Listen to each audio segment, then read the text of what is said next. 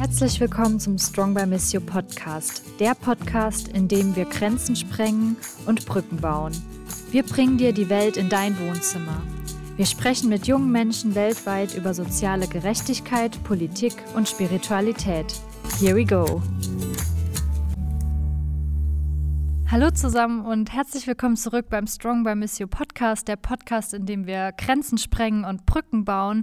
Wir haben heute hohen Besuch aus Namibia hier bei uns in der Missio Zentrale und freuen uns sehr. Es ist uns wirklich eine große Ehre. Zu Gast bei uns ist heute Nandi Uasora Masengo, aber er möchte gerne Nandi genannt werden, weil er das einfacher und pragmatischer findet. Ähm, wir freuen uns, dass Nandi hier ist. Er ist im Moment für verschiedenste Gespräche in Deutschland zu Besuch mit Politikern, aber auch mit Aktivistinnengruppen. Nandi arbeitet zum, äh, zur Aufarbeitung des deutschen Kolonialismus in Namibia. Das ist auch das Thema der heutigen Folge. Ähm, Wichtig ist zu wissen, Nandi war die letzten acht Jahre der entwicklungspolitische Berater des namibischen Präsidenten und außerdem federführend ähm, dafür verantwortlich, dass die Sustainable Development Goals in Namibia implementiert wurden. Er ist aber eben auch sehr interessant für uns und unsere Arbeit, weil er der Vorsitzende der sogenannten Over Herero Genocide Foundation ist. Diese Foundation ist eine Vertretung der Bevölkerungsgruppe der Herero, die zwischen 1904 und 1908 durch die Deutschen in Konzentrationslagern ermordet wurden. Und deshalb spricht man auch vom ersten Genozid des 20. Jahrhunderts dieser bereitete eben dann auch den ideologischen Nährboden für den späteren deutschen Nationalsozialismus. Also wir sehen auch hier die Verbindung zwischen Deutschland und Namibia, über die wir heute sprechen wollen. Aufgrund der Komplexität des Themas wird das Gespräch in zwei Folgen veröffentlicht. Diese zweite Folge erscheint eben heute und der erste Part, wenn euch das interessiert, zum historischen Kontext Namibias und der kolonialen Eroberung durch die deutschen Schutztruppen. Die Folge, der erste Part ist am Freitag, den 28. Oktober, also vor einer Woche erschienen, dann hört da gerne rein.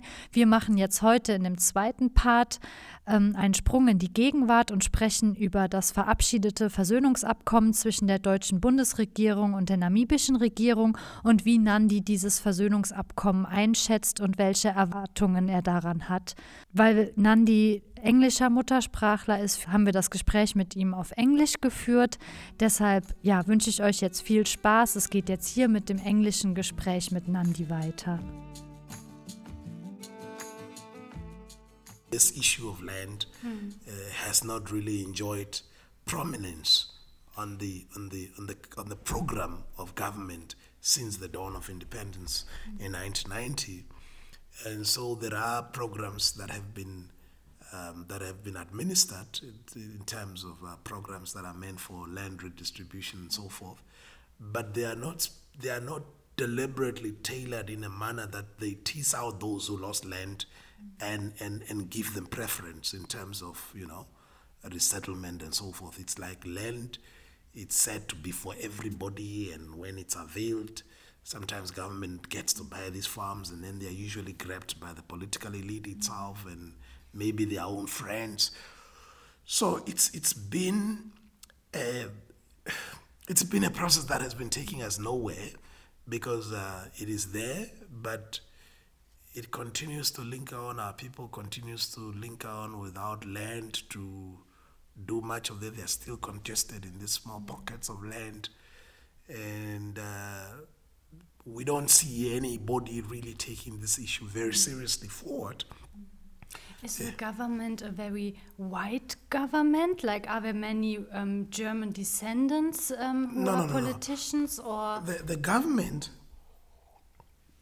as as I, just a bit of a background on that, uh, because of that war, the the two the two groups that that inhibited southern and central Namibia, the Hereros and the Namas, mm-hmm. they have been really decimated, mm-hmm. and they have become they have become very small minorities.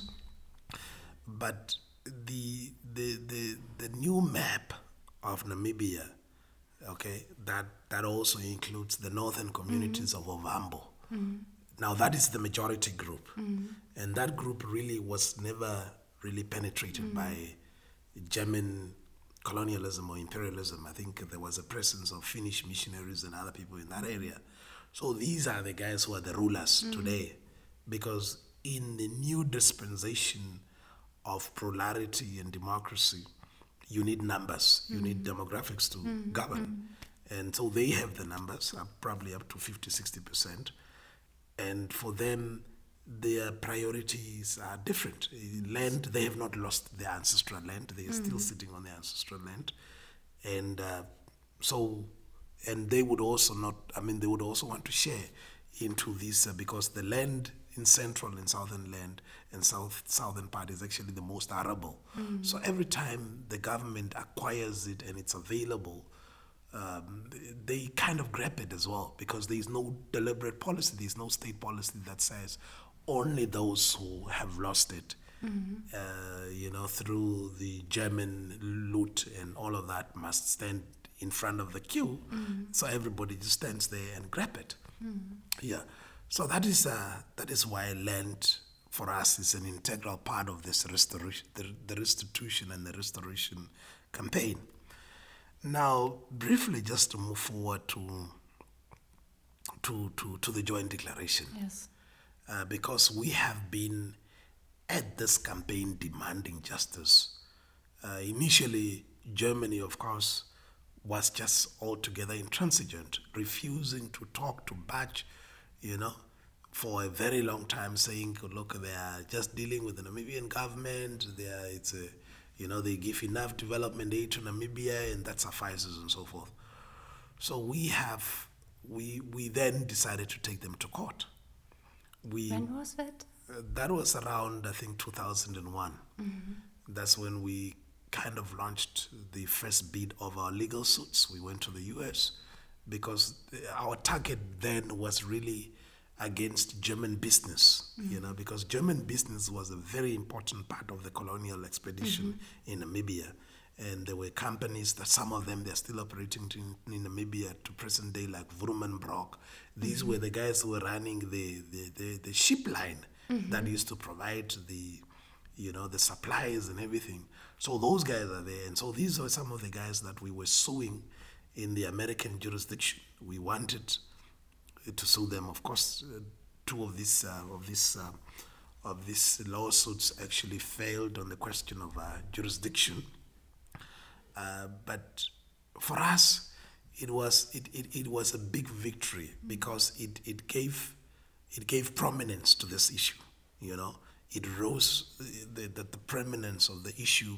It became a talking point, and so Germany, as a, as a country, was sort of uh, exposed, and uh, for lack of better word, also embarrassed. You know, because this history that for a very long time it had wanted to remain detached from and to remain hidden under the carpet, it was now it was now exposed. Because remember, this is a country that wanted to present itself as a as a modern state that wants to build bridges that have come to terms with its history that has you know redeemed itself by paying off or by whatever doing right its wrongs against the Jews. Yet, what we were exposing through that is that no, no, no. Wait a minute. There is another. There is another chapter that history is denying. I mean, that Germany is denying, and so because of that, we believe Germany uh, kind of uh, you know started backtracking and and decided to engage, even though up to today we believe that their engagement is still not genuine. It's still one of just. Uh, uh, trying to pay lip service so that uh, the issue go away and they continue with their with their you know global agenda pursuits. Uh, so uh, because of that lawsuit, but also because of our own activism at home, particularly through our now late paramount chief, uh, who was also a member of parliament, a, a motion was tabled in parliament in 2006 and through that motion, uh, actually, four things were called for. The first thing was that, and this motion actually was supported by the Namibian uh, parliament, uh, which the majority is, is, is that SWAPO, the, the party that is mostly led by Ovambo people. And of course, there have been some attempts also to try and wrestle this issue away from Herero in this struggle. And so, compromises that you can already see in that parliamentary motion are there. For instance, there is no direct mention of the two people who were targeted mm-hmm. by the extermination order because the attempt was sort of to try and make this uh, an all Namibian issue. It's not just a, a special case of mm-hmm. two groups who were targeted and who suffered brutalities that no any other person yeah, no any other group of people have suffered in Namibia. Uh, but it, that as it may, the motion called for basically four things, but I think three are most fundamental. The first one was that Germany has to admit guilt to the crime of genocide uh, because we know that genocide is a legal construct. You know, mm. in 1948, the UN actually agreed on what was called or what is called the Convention on the on the prevention and the punishment of the crime of genocide. So it is a legal construct with clear legal culpabilities. You know, if you are found guilty of it, there is a defined penalty, and that penalty is reparations. You know, there are no two ways about it. Mm-hmm. So the first thing that had to happen was that talks had to begin with Germany, and those talks have to, as a first objective, ensure that Germany admits guilt mm. to the crime of, gen- of genocide. And who talks to whom in this debate then? Yeah, yeah, I would. I would Later? Uh, yeah, okay. no, no, I'm, I'm, I'm, I'm there. The second pillar of that motion was that uh, once guilt has been established, mm-hmm. uh, the second thing that has to happen is that Germany then has to pay reparations because it is already defined as the penalty for, you know, genocide, for the crime of genocide. It's how it's punished. Mm-hmm. And the third thing then was to say, then Germany has to apologize. And the fourth thing actually then talks about the process. Mm-hmm what has to happen how okay. should these talks mm. be conducted and it is that in that fourth pillar mm. where the namibian government for instance is assigned a particular role mm-hmm. and the role that it is given is a supportive role because the motion is very clear to say the the representatives of the affected communities themselves must speak for themselves because number one you know genocide is not a crime against the state it is a crime against specific people who are mm-hmm. targeted.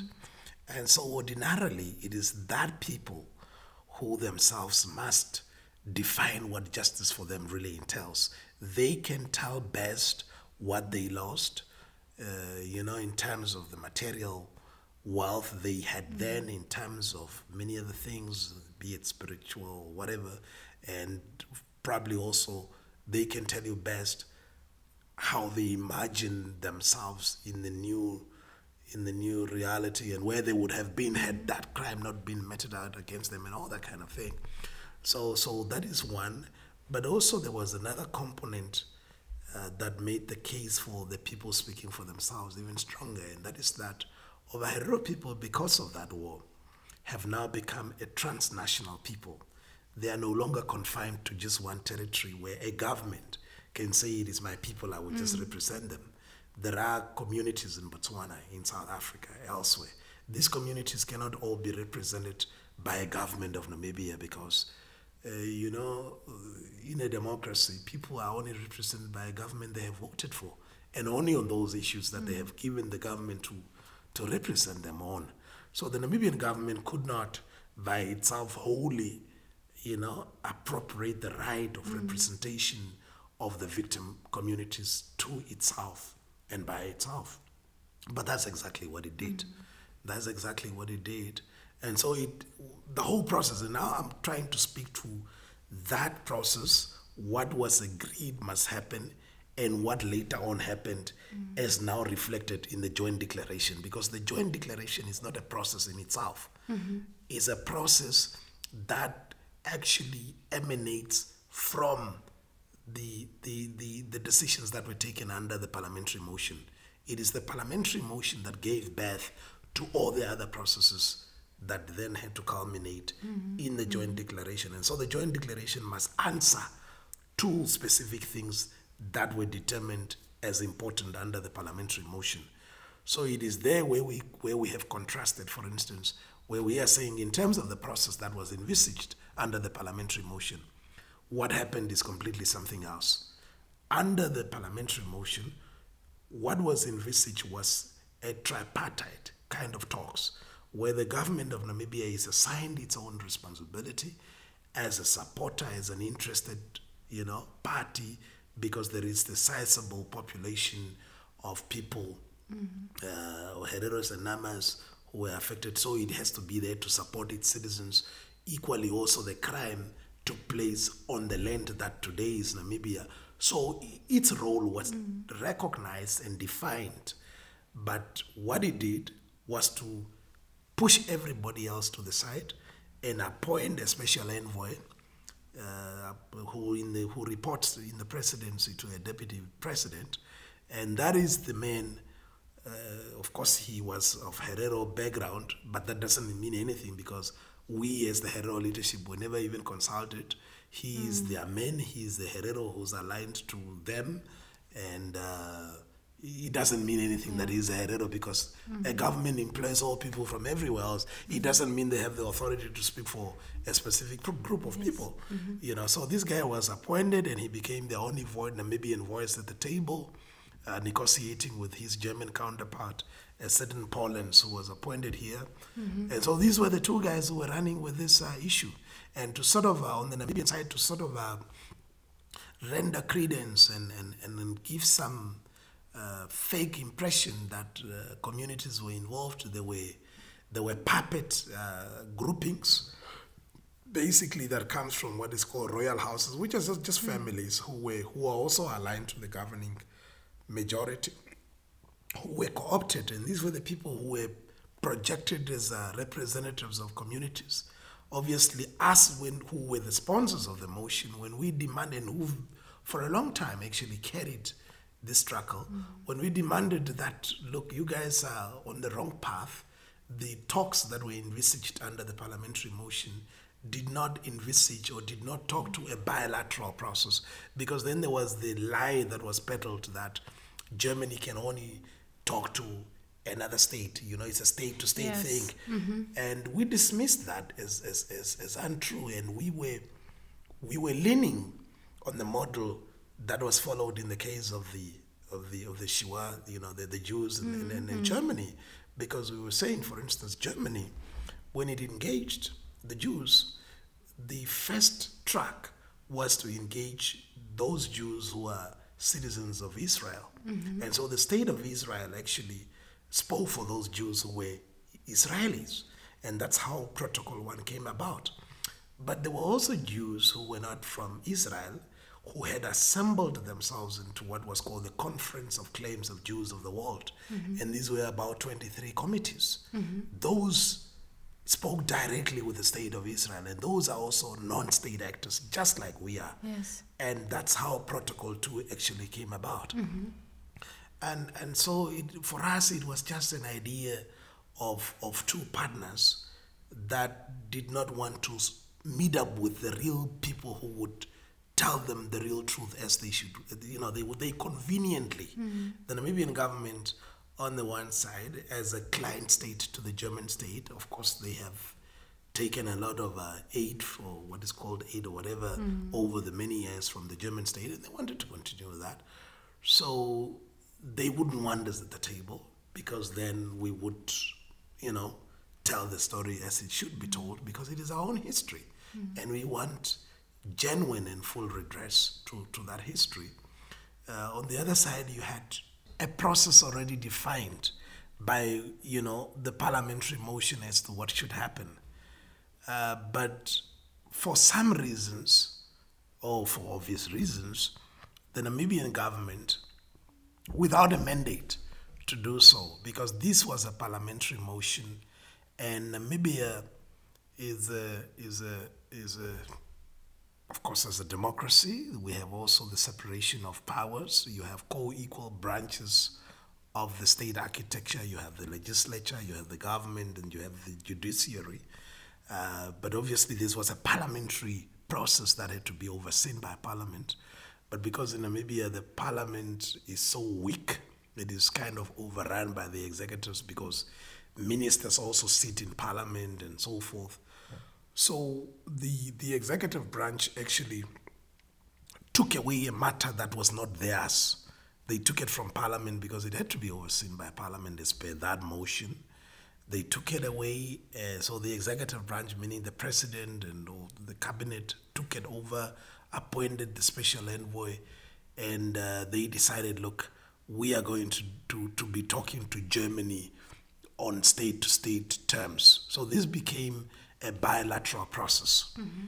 And our people reminding you know government and all these processes that look what you're doing is not what was envisaged here because we coined we conceived this motion and we know what the thinking was about the thinking was that you have your role as defined but we speak for ourselves no the government refused it we were told that uh, for us to be involved we had to become attaches like sort of a uh, you know, advisors and whatever technical people uh, who are just advising this special envoy guy who's really calling all the shots. And so that's how we ended up not being part of the process because we declined that invitation. We said we would not be second fiddle in our own struggle because we have waged this struggle, we have carried it on our shoulders. We took it to the Americas, we took it everywhere. We brought it to this parliament, mm-hmm. and we are not going to play second guy or little guy to anybody. We know what justice is for us. We know that the law is on our side. Uh, because often, I mean, all the instruments, even international instruments, they talk about the right of indigenous people, mm-hmm. the right of, uh, even under the, the convention, it talks about people themselves defining what justice, you know is for them and, and, and, and it is people who have been wronged, especially under the crimes against humanity. It is people who have been wronged who needs to personally be given that assurance of no recurrence, you know, that whoever has committed this wrong will not redo it. so we had called uh, for involvement, but we were ignored. So for seven years, the Namibian government really ran with this process, and it's uh, of course it had co-opted its stooges and all these people that I told you. Uh, that uh, they are basically just families, but called royal houses, traditional authorities, you know.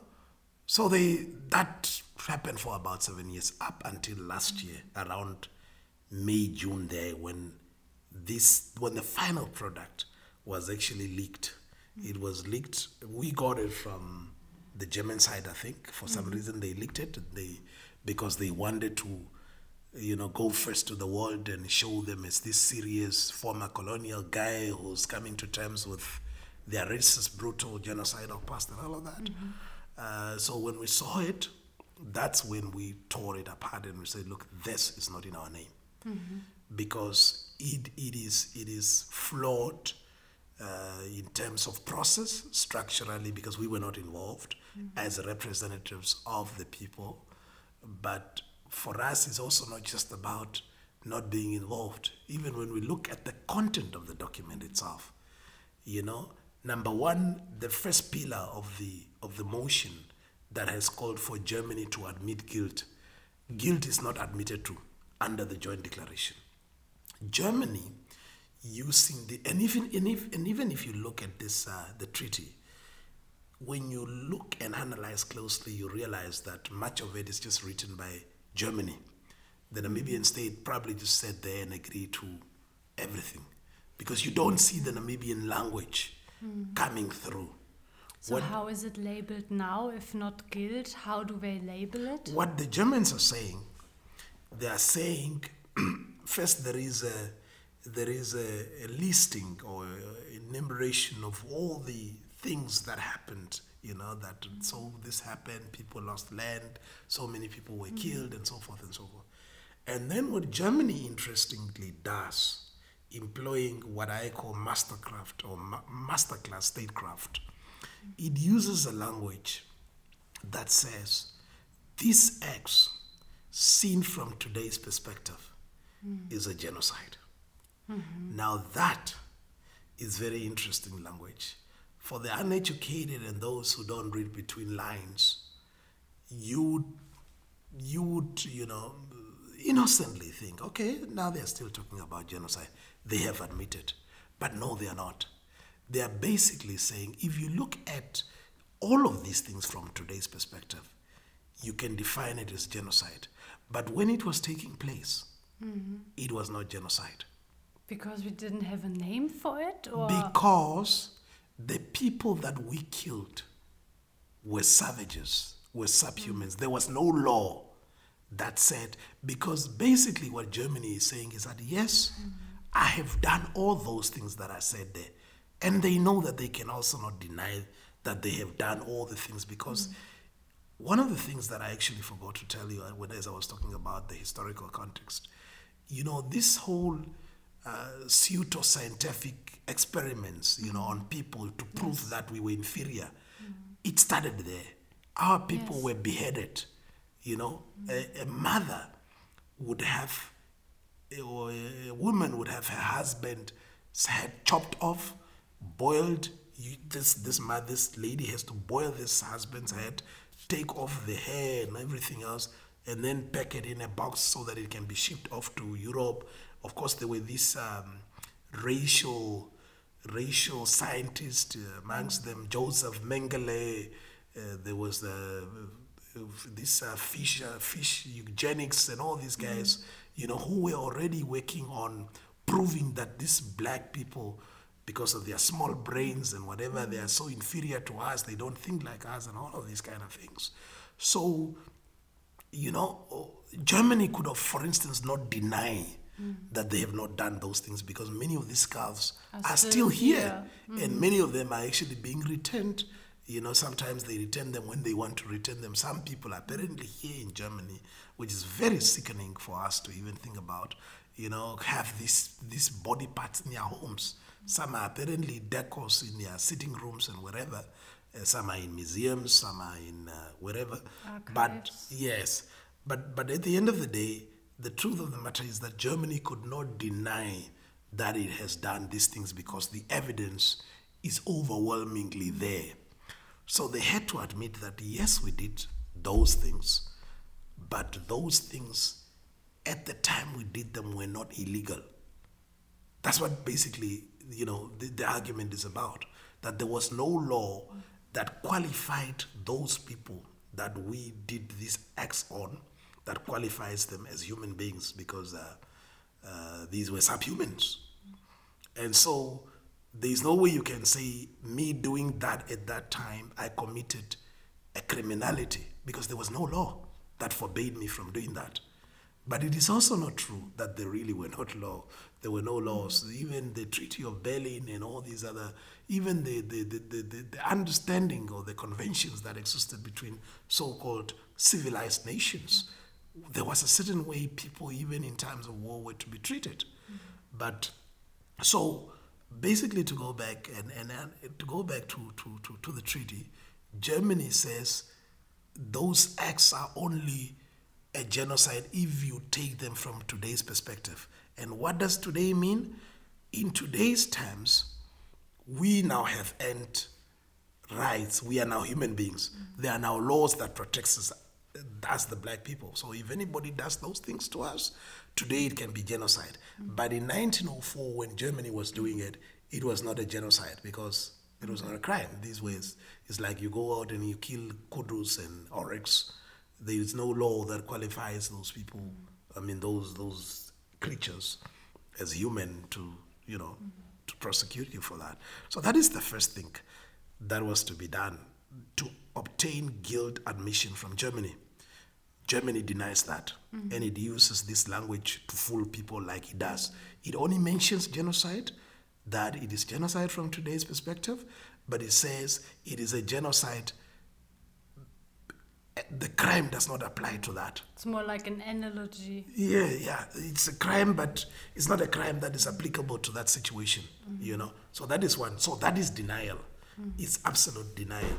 And so because you are denying the crime under the first pillar, which is what the motion has called for, the second thing that Germany does is then naturally to also decline paying reparations. Mm-hmm that's why the treaty does not mention reparation at all anywhere. Mm-hmm. Because if you deny a crime, if, if you admit a crime, then you pay the defined penalty for the crime. But if you say I'm not guilty, then you don't pay the crime. It's natural, you know. So that what happened. That is what is happening, and that is why the debate or the negotiation, if these were people, if we were there, this this whole talks would have collapsed already under pillar one, because unless you achieve admission of guilt, why do you move on to the other issues? Because the the pillars are interdependent; they mm-hmm. flow from each other you can't go to the next one unless you have achieved mm. the previous one. But which then now speaks to the whole shamness of the process or the disingenuity of those who were involved, that they were not really about reparation, but they were about other things. Mm. You know, they were just about development aid. Mm-hmm. So the discussion continued to what they now call project financing, reconstruction, healing, uh, mm. reconciliation, all other issues that are probably now veering more into the realm of politics and law because then you are beginning to talk about development aid, which is not mandatory, but largely which is the goodwill of the donor. And the donor is the one then who, who, who calls the terms, who makes the terms of how much I'm giving, how much I want to give, and what how it should be used for, and how it will be paid. And this is why we have we have arrived at this crazy idea of Germany making a pledge of a billion euros mm. Over 30 years to be paid over 30 years. And I think that's more or less the amount of development aid which Germany gave already to Namibia. Yes, over so it's the, over nothing the, new. Yes, over the 30, the last 30 mm. years is probably what they have given. And uh, for Namibia, that is actually the budget of the education ministry in a year. Mm-hmm. You know, and and apparently this is what they would give for literally having destroyed two countries because of Herero land and Namakwa land. These were sovereign countries, and I keep going back to that. Mm. These were countries that were completely destroyed with the people dispossessed, battered, displaced, mm. and everything else, you know. But they, on their own, which again to us is a continuation of the old racism, mm. of the old idea. Uh, and perspective that we don't matter. And it takes us back again to the 1884 Conference of Berlin, where people sat without our presence and decided that we don't matter. This is how they are going to call our countries. This is how they're going to divide up our borders. This is how they will keep some people this side of the river and others mm. the other side. It, it, it, is, it is a repeat. It is a repeat of that, that a government of Namibia, which predominantly is not led by us. And Germany, the perpetrator, would sit somewhere and decide that, you know, they can put a billion dollars and that billion dollars will be put at the disposal of the Namibian government. It is the Namibian government that has to, dis- to distribute that to us if it comes, which we know it would not because development aid is not is not targeted like reparation. Reparation is for a certain group of people. Development aid, even in the gimmick that they are trying to present there, that it will target seven regions. Namibia has 14 political regions. Now, there are seven regions that, true historically, is where our people has largely left. Or these are the seven regions that has historically constituted of Herero land and Great Namakwa land. Mm. But if I go back and I break them down for you. Uh, in largely all these regions, because of that war, we have become uh, very little minorities. In the demographic shift that has happened since the, the advent of the new state of Namibia, uh, many of the people have moved from the northern areas into these areas. It, it means that today uh, those areas have majority northern black communities, all of them. And some of them, for instance, which tells you again, uh, which speaks to the disingenuity of this whole process. Mm-hmm. Uh, one of them is Windhoek, I mean, the Khomas region itself. Uh, what, what project can you, for instance, what restitution or reconstruction project can one, for instance, undertake in the Khomas region, which is the capital city of Namibia, by 90% you know of it what can you do that can and how do you tease out mm. those people who are targeted. Mm. how do you target people? How do you for instance target a certain group in berlin? You know mm. if it's uh, through a construction like a bridge how is that my project? You know how is that meant for me? I'm a citizen i also pay my tax. That's what i'm entitled to. But if you want to do things for these communities there are pockets. And this is our argument.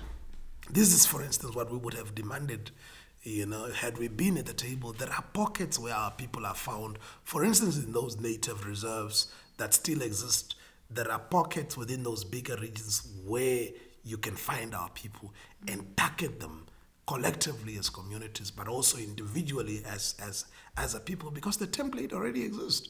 You know, there are things that can be done at community level. There are things that have to be done at individual level. That's how the package with with the Jews was actually you know done.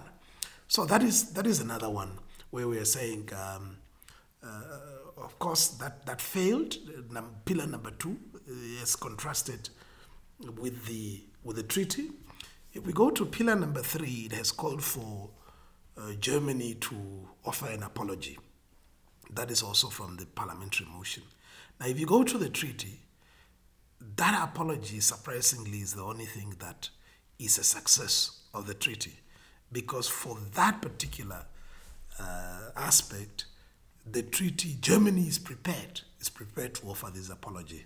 They are prepared to send even the highest uh, state officer in the, in the office of the president. But then for what do you apologize exactly. if you say it was something like a genocide, but mm. not that, during this time. So for what for what when do you apologize? Exactly. exactly. And that is why we as the Ovaherero and the Nama community, we reject that apology before it even comes. It is a dising- it, it is not genuine. It is uh, because if you are denying, why are you apologizing? Mm. What are you apologizing for? And apparently we are also told it's not even going to be to our uh, assembly of leaders as a people. It is going to be to the Parliament of Namibia.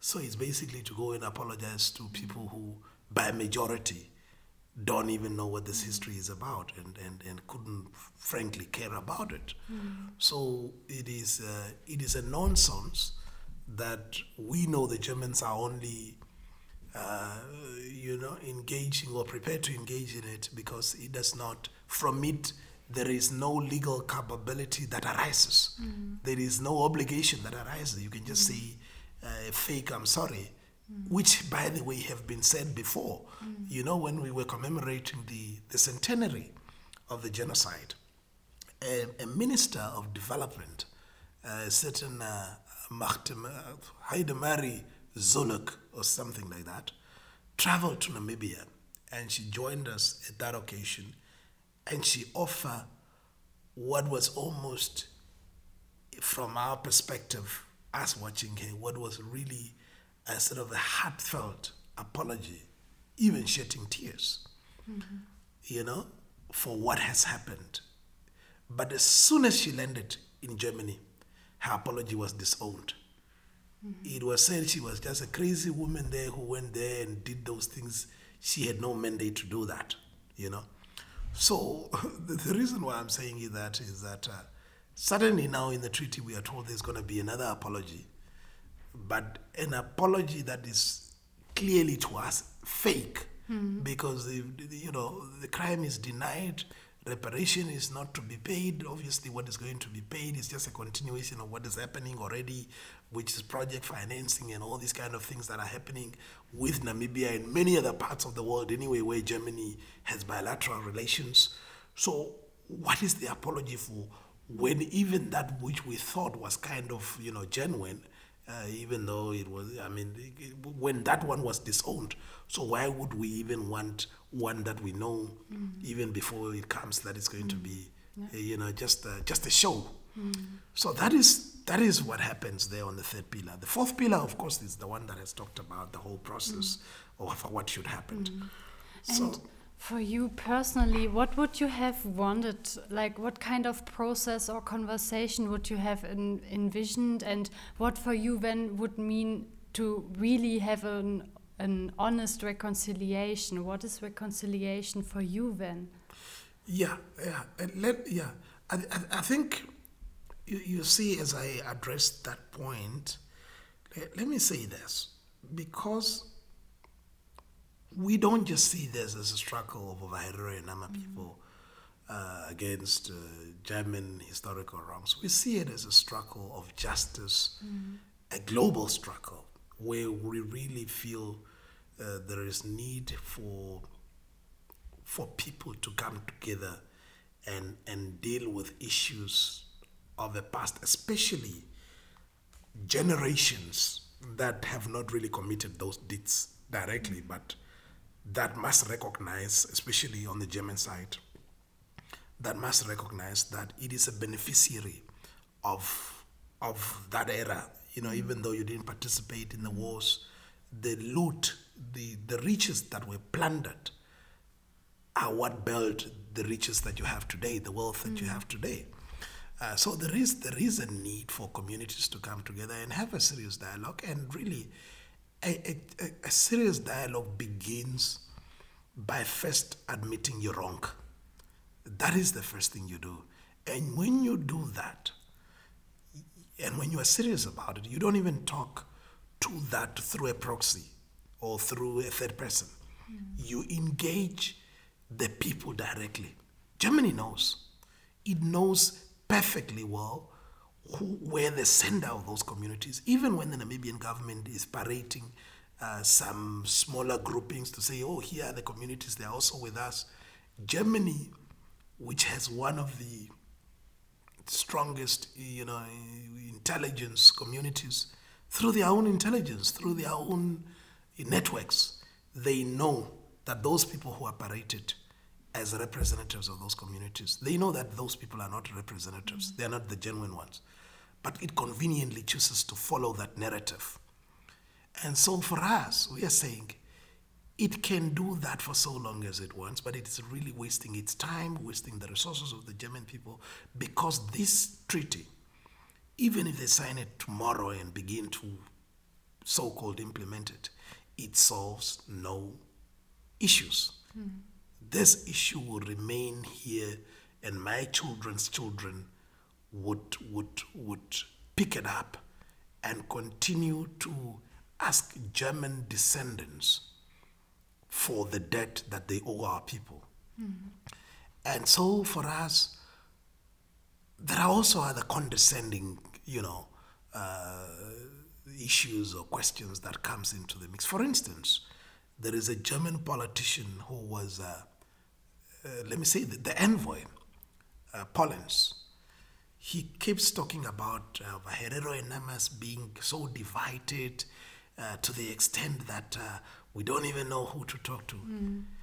Uh, you know, f- for us, it, it, it is so condescending. It is so, it is an irony actually that Germany, that Germany of all places, a country that since the Second World War has not been able to form, maybe they've only had two or three, two at the most, single party majority government.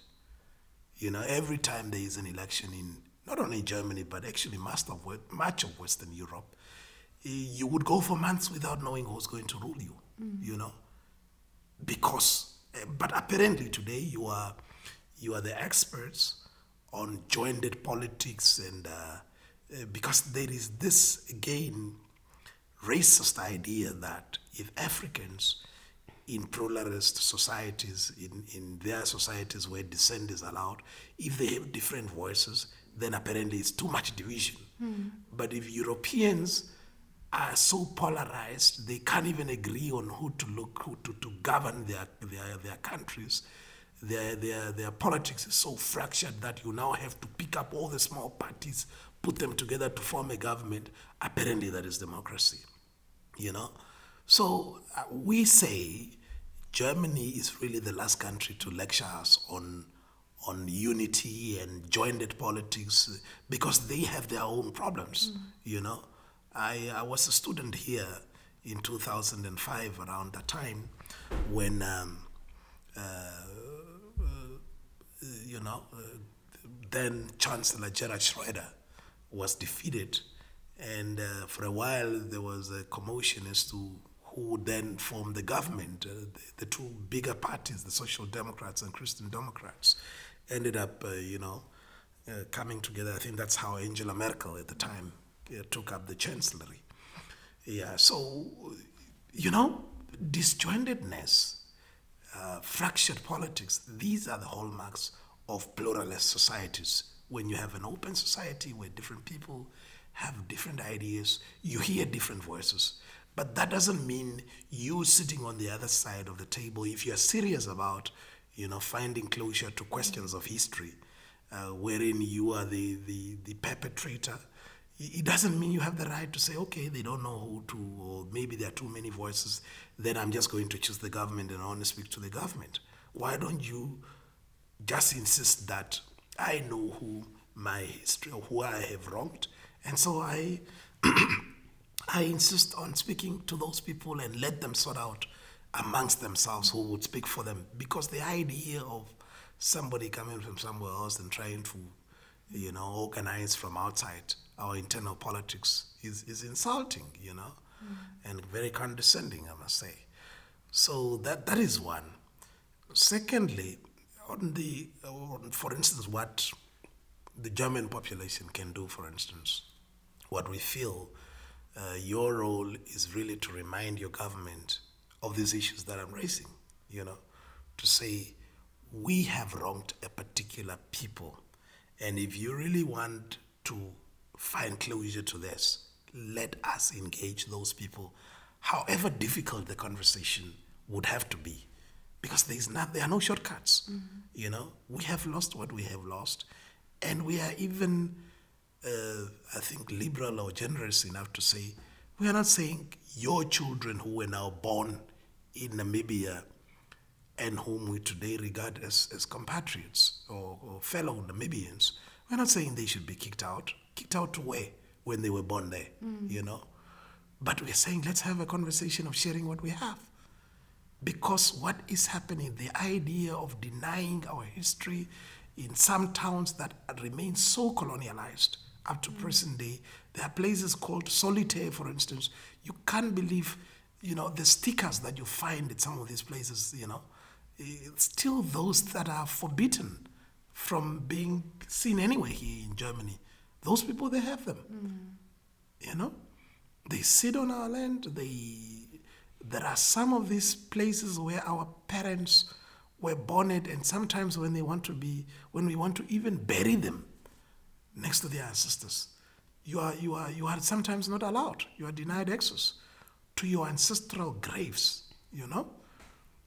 So these are some of the things that you need to begin to, because as Germans and young Germans, who are, I don't know what your population is, maybe what, 60, 50, how many? 80. 80 million. Mm. And my understanding from some researchers is that in Namibia, there are about four or 5,000 German ancestry males and Afrikaners, maybe another number there, who holds 70% of that arable land. And so the question you have to ask yourself is is Germany, because the behavior of Germany in Namibia and throughout this whole negotiations, it is clear to us that it is about protecting those mm. those settler people or those settler descendants who are there. So the question that you have to ask yourself as Germans, do you want your the, the whole 80 million of you actually to be held hostage by these 4,000 people mm. who don't want to move forward, you know? who wants to sit on, on privileges that are accrued as a consequence of a loot, mm. you know, because that's a loot that they're sitting on. It's occupied land, you know. Yes, they are. Uh, we know how our, constitution was written. There were serious compromises. There were things that were forced on the on the on the black. Uh, negotiating team, the constitutional principles, for instance, were agreed already in 1982, forced upon the Namibian negotiating teams for independence. uh, by Germany, Canada, France, Britain, and the US. This were what was called the Western Contact 5 mm-hmm. You know, so it is it is that constitution that actually entrenched mm-hmm. uh, the, the, the the the pri- private property rights, and that's why these guys are continuing to enjoy uh, some of these things. But you know, some whatever is not built on the truth, it's it's not. It, it usually is not sustainable. It, mm. it it does crumble at one point. Yes. And so we are saying there will come a time when these benefits or these privileges that they're holding are not going to be, you know, it's not going to be sustainable because maybe for the last 30 years the state and us as the leadership we've been able to contain our youth or our reeling under poverty, under joblessness, and all of these things. But there will come a time when we will not even be able to, to contain them anymore because they see their land, and the land is just sitting, you know, in some places where I come from, uh, our people would act, they use some of these fences for this fenced off land. They use they use that as the as the hanging line for their clothes because it's right, you know, it's like next door. If you just stretch, is that private, so-called private German land, which we are saying is occupied mm-hmm. land. Yeah. So um, th- there is a lot you can do, and of course ourselves also as a leadership of Vairo and Nama people, we are saying um, we recognize that this is a long haul journey for us. We recognize that it's probably going to be very protracted because our our ancestors have been here for I mean, this is a struggle that is a hundred plus year old, you know, it's not new. Mm. And we recognize that looking on the other side of the table and, and realizing that there is no serious partner, you know, uh, we recognize that we might be here for a very long time. Mm. And so we have, through our own initiatives and agency, we have started our own self-help programs, um, you know, in terms of uh, because we know that uh, we, we, we are telling our people uh, that we don't want to sign up for a, for a fake deal, uh, this treaty, because to us it's not serious, it's not even worth the paper it is written on. Uh, and for us, we say it, it's so fundamentally flawed that we cannot even build anything on it. We just want it to be thrown away, to be trashed away, and for us to start anew, because anyway, uh, it is not sanctioned by the parliamentary motion which is the basis for all this, because this is a whole different process. It's development aid as far as we are concerned. It's not negotiation, it's not reparations. So we are saying, uh, because we don't want to compromise on our struggle, which we believe was handed down to us as a right of inheritance, but also with a duty for us to guard it jealously and to ensure that as we give it down to, to generations, you know, yet unborn, it, it, it goes intact. Uh, we are saying uh, in the meanwhile, we then have to have um, programs for our people, be it uh, to find scholarships for them, be it to find uh, support in terms of uh, micro, uh, small, small programs, you know, microfinancing and such kind of things. And that's one of the conversations also that I would have with your, with is it Misri? Miserio. Yeah, Miserio, because it's very important that we get support uh, because we, we recognize that uh, it is not going to be over very soon. Mm. But the needs of our people are present and they are today. And so uh, we, we, we, are, we are working on two fronts. Mm. but importantly, also, before I conclude, um, our view really is that there can never be a serious settlement unless and until uh, all important components in terms of, I mean, for instance, the, the, the, the treaty is just silent on, on, the, on, the, on the position of our people in the diaspora. You know, they are talking about project financing, for instance. So are these projects going to be implemented only in Namibia? What about those communities in the diaspora? Uh, the treaty does not even talk about what is important to us is the right of return of those people. They are not in those countries because they went on a holiday. Mm. They are there as refugees and children of refugees. And today, uh, when you speak to the colleagues who lives in Botswana in South Africa, they are often told or they're often referred to as Namibians in those countries. But in Namibia, when they visit, they are also referred to as Botswanians, mm. and you know, so they are kind of a people with no identity, with no, with no land of yes. their own. So these are real issues for us, and and this actually is why we. Is, is what gets me a bit animated when I listen to the Namibian government and the German government because they kind of want to belittle this discussion to just being about money because it's like the quantum and the, Germany is prepared to move on them as if this is just about money. Uh, because for us there are there are many many key key aspects that are not even covered before you come to the money. Mm. The body parts of our people that needs to be given dignified burial and to be returned or to be reunited with the spirits of our ancestors. They continue to sit here the joint, the joint agreement does not, that treaty does not talk about a mandatory obligation on Germany to ensure that wherever all these body parts and artifacts that were looted from our people are actually mobilized and repatriated. Mm. You know, it is an important part.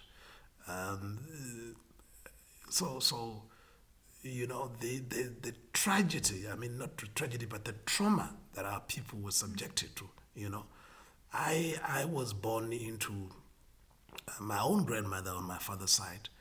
Uh, she was a daughter, her and her uncle were daughters of a German soldier who, you know, born to this guy through rape because my great grandmother was a married woman. And uh, so this guy would just come and rape this woman actually twice, not once, twice. He got the first daughter, I mean, the first child who happened to be the mother of my dad.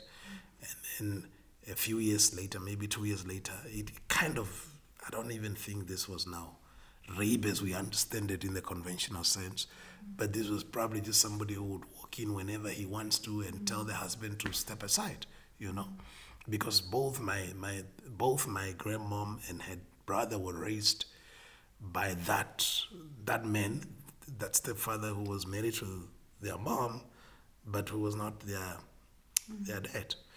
So, you know, all that, and, and through that, actually, German blood kind of, you know, got into our blood.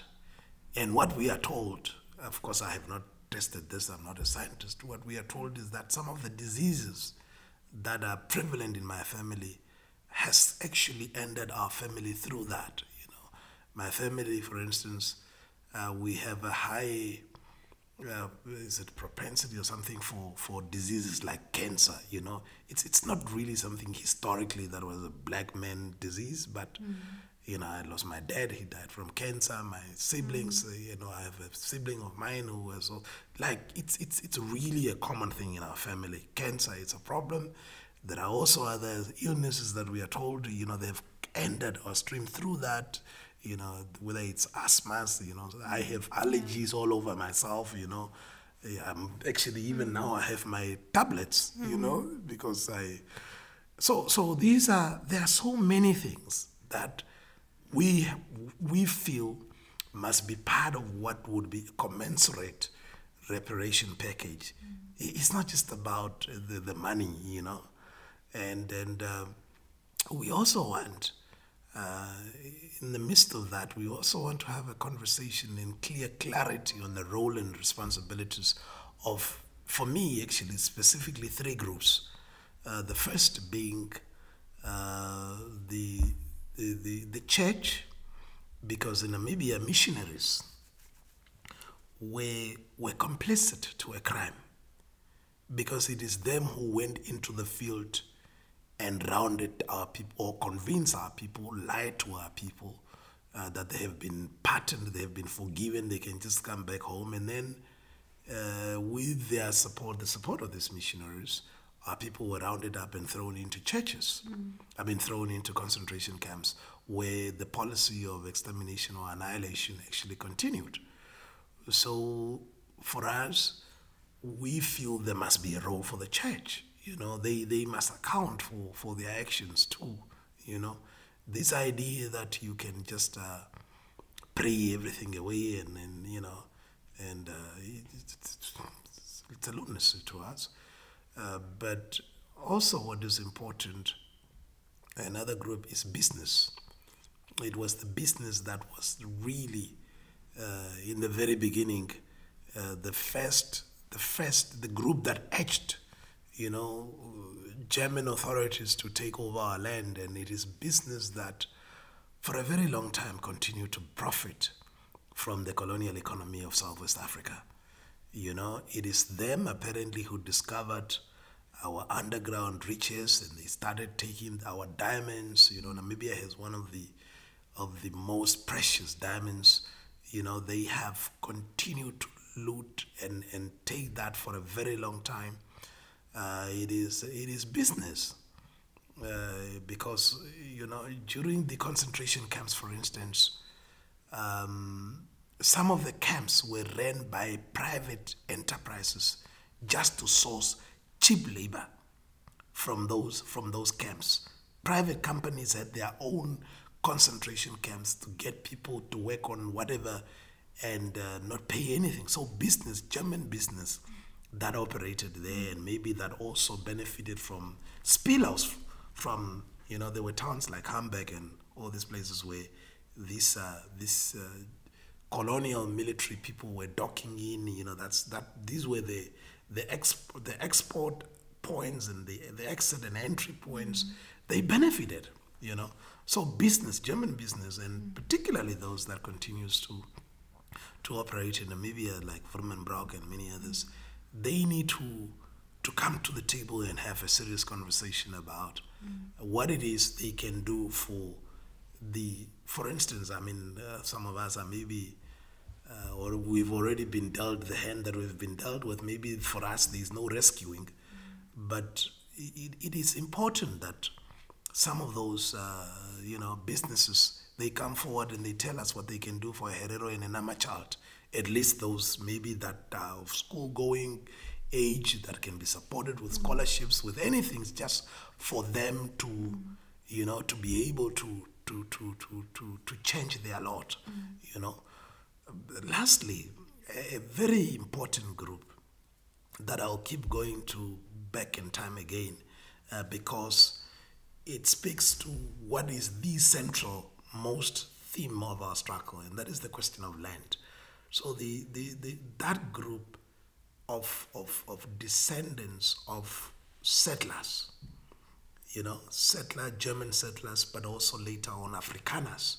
Because when Namibia, I mean, when Germany lost the First World War, Namibia was then given to Britain because all the all the colonies were given were, were, were, were taken away so we were given to Britain as the trustee mandate territory under the League of Nations, and but but then South Africa uh, had to had to administer that territory on behalf of Britain. Of course, again, as we learned later, that was a big mistake because it would take another 70 years for South Africa of South Africa refusing to relinquish that territory, claiming that when the League of Nations actually collapsed.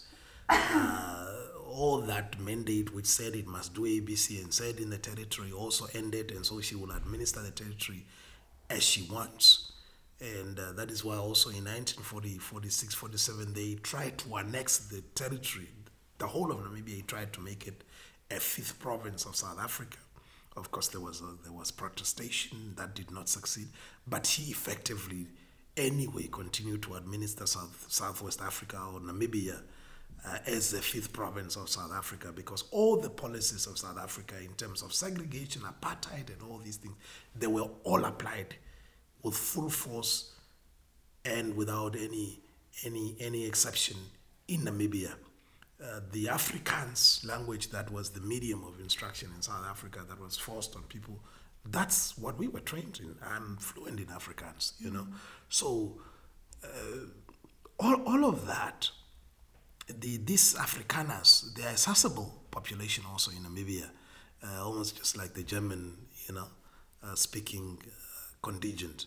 So that group of people, of Namibians, they need to seize with the with the view that they can just sit somewhere on the fence and pretend that there is no serious conversation happening about the loot they are sitting on and the loot that they have benefited from from from from way before independence but also right into independence because they have been protected by um, an imposition an imposed law uh, that said black people can only hoist their flags and pronounce independence and liberation yet not have anything in terms of you know the the the holding the means of production or the economy which really matters so uh, it, it is a very important conversation that i think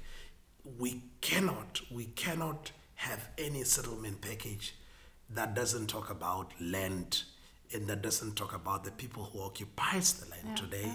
because land for us as a people really is who we are it, it defines us you know we are a people of the land. We are connected to our land. We are a people of the beast that is called the cattle. And without land you can't do anything.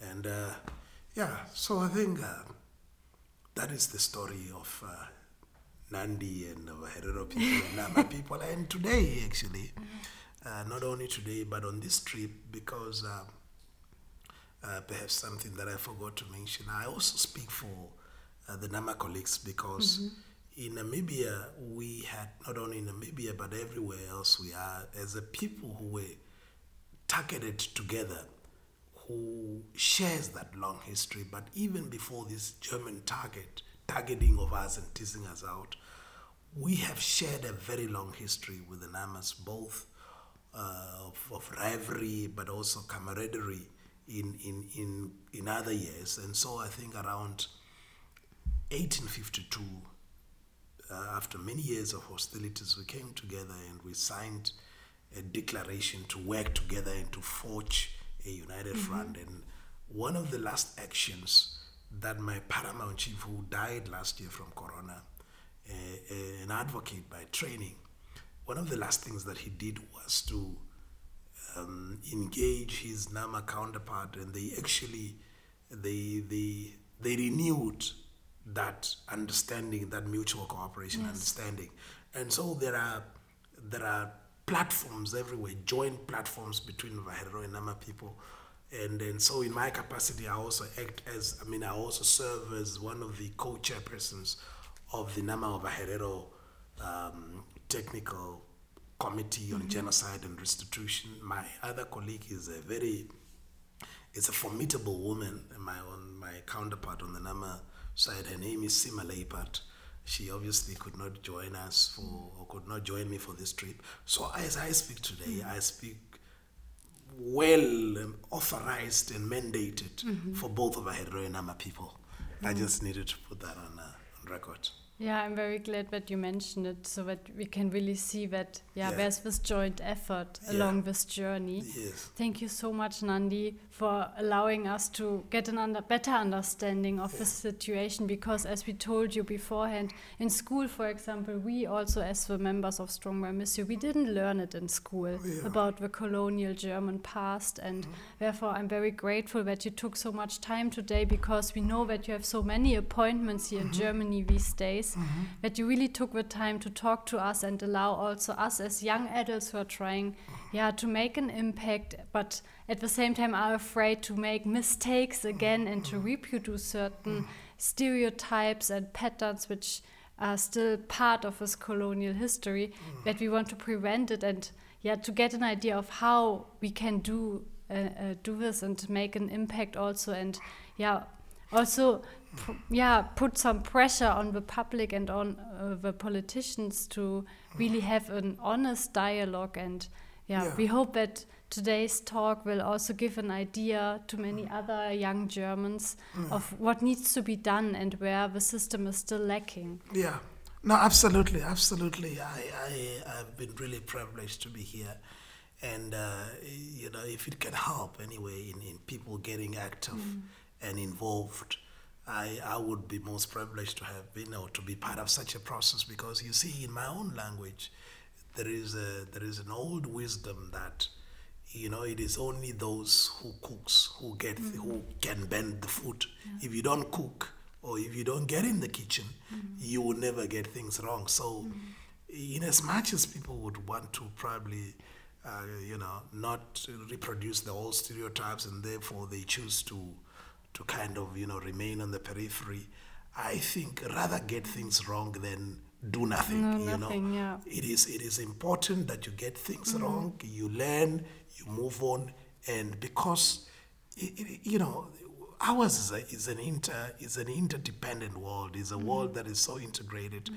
that we all cannot afford to not do anything about anything. Yeah. And I know? think it really needs these encounters. So I would be yeah. glad if there's a chance one day maybe yeah. to also have a dialogue between us as young adults in Germany with young adults in Namibia, for example. Absolutely. To absolutely. really learn from each other because yes. from today's talk I also I can see how the picture is getting yeah. broader and wider. Yes and there are different narratives which are still yes. lacking. Yes. So I no, think absolutely. it's inevitable to have this personal engagement also. Absolutely. You know, maybe also when you perhaps as Germans come on board, mm. maybe it will help us also to, to reach across mm. to our German youths who are in Namibia also. Mm. Because for some reasons, they are on their own, we are on our own. And maybe it will take you, who, you know, to to kind of get us together because um, honestly it, it is it is it is one of the things that we don't understand maybe the because for for the older generation that uh, maybe uh, got their teachings from their fathers who were mostly were mm-hmm. also the Schutztruppe, the soldiers who fought in the war maybe it's kind of understandable why they are behaving the way they are behaving but for young people also to you know have this closed mind you know of, of not really seeing things for what they are and what we should do as a people, you know, who must march together forward. It's, it's very tragic. And so it's a conversation we have to have with you, young people here, but also it's a conversation that you must, mm-hmm. you know, help us also have at mm-hmm. home with our fellow young mm-hmm. people there. And, yes. uh, and in Germany, there are a number of organizations that are working very closely with us. Mm-hmm. Uh, of course, you know Boniface. Uh, yes, so we should you, maybe all together yes, work on this. Yeah, if you can, uh, you know, because we are ready. Mm-hmm. We are ready to uh, to to engage where we can. Of course, Corona has now ended. Mm-hmm oh, it's ending. Mm. It's only taking off in Germany. But we are ready to come to Germany as many times as possible. Mm. You are ready to come to Namibia as many times as possible. We are ready to ex- to receive you on the other side. You know, we are ready to come here. Of course, we like coming here more because this is where the the, the seat of, of power is. Mm you know, where decisions are taken about us without us. Mm-hmm. And so we want to show our presence here. Yes. And if people they are not listening to us, we like to come here, and especially Berlin, and stand in front of the Bundestag and, and mm-hmm. tell them what it is that we want for mm-hmm. us. So get engaged. Um, there are organizations, but uh, one, what is it? One teach one. Each one teach one. Each one you teach will meet one. with them as well. Yeah, okay, each one great, teach yes. one. Uh, we are we have colleagues like Goran, you know, mm-hmm. is in is in Berlin, uh, mm-hmm. Boniface, and uh, uh, Society for for my, for Threatened People, Minority Rights. All of these are they are partners, you know, who are coming mm-hmm. together mm-hmm. to really um, just work on what is a human a, a humanity mm-hmm. cause, not just the cause of, of Herero and Nama people, but really a mm-hmm. cause that wants to do good in the world. And I think we all have a duty. You know, one of your, I, I visited uh, in, in, in, Frankfurt, I visited um, uh, the campus of the West End uh, University where they were mm-hmm. producing the, where the, where the idea of, of, of, of poisonous gas that were used in the concentration camps were actually uh, conceived the is it the IG building, the IG Farben building or something. I visited that and I and I was struck by uh, you know a writing by a, a, French philosopher of Jewish ancestry, uh, Jean uh, Améry, mm-hmm. who said, as a people, you cannot divorce yourself from the history. You, nobody can divorce themselves from the history of their people, and unless we do, we take part and we don't allow history to rest, uh, such things can actually slip back and be repeated.